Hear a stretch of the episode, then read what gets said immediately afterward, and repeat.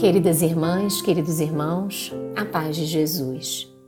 Aqui é Luziane Bahia e está no ar mais um podcast Café com Espiritismo. Para as reflexões de hoje, gostaria de compartilhar frases da mensagem da benfeitora Joana de Ângeles, que tem por título Jesus e Honra. Ela inicia o texto falando sobre Jesus, a sua conduta, a sua relação com a verdade e a coerência entre a missão a exercer e o que efetivamente praticou. Assim a autora nos conduz. A estrutura psíquica de Jesus é o modelo da perfeita identificação com a tarefa que ele veio exercer.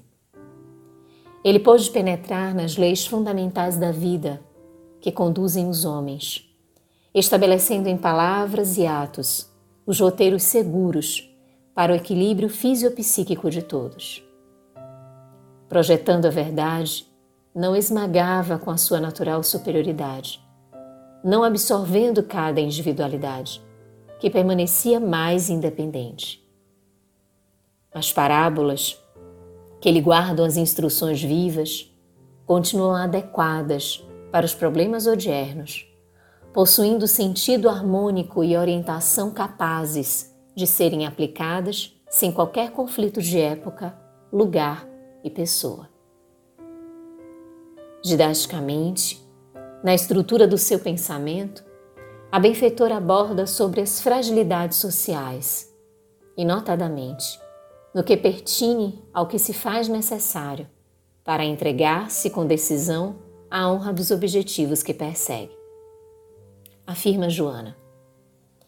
O homem moderno prossegue, de certo modo, com as mesmas aspirações e necessidades dos seus antepassados, ressalvadas algumas conquistas logradas através dos tempos.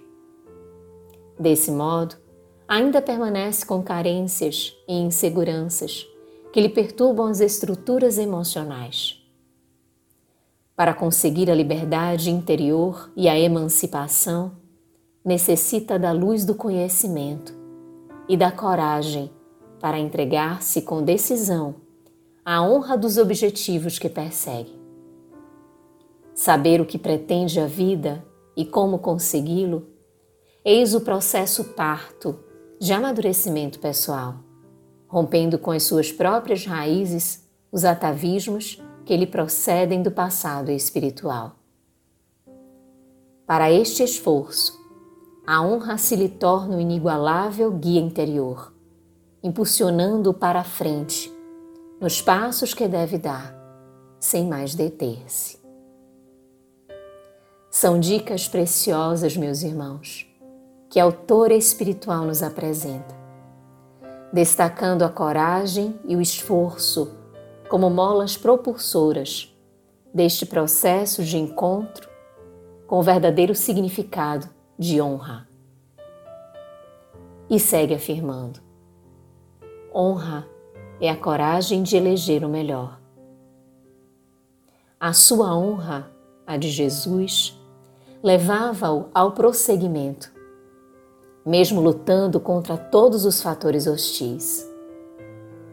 Ele viera romper os impedimentos, arrancar a escultura modelada do homem integral do mármore frio da sociedade utilitarista e escravocrata. O cinzel e o martelo, para arrebentar a pedra, eram a honra e o dever. Nada podia emparedá-lo nos limites das conveniências, dos receios pueris, das afeições imaturas. E finalizando as reflexões suscitadas, como de hábito, estreita mensagem para o nosso mundo íntimo, para que acolhamos cada aconselhamento que vai ensejar o nosso próprio crescimento. Diz Joana de Ângeles: Tua honra deve modelar-se na dele. Tua decisão para a felicidade, rompendo as estruturas passadistas e acomodadas, é a força do teu empreendimento entra em ti mesmo e ausculta a consciência, o teu guia íntimo, a fim de saberes o que pretendes, o que é melhor para ti e como conquistá-lo. A tua libertação diferirá daquela que rompe vínculos de afetividade para soltar-se, escravizando-se a outras situações piores.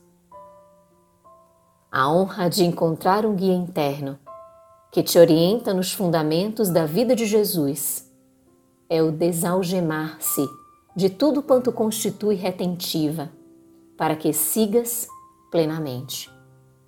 Após isto, não serás mais o mesmo, nem te repetirás.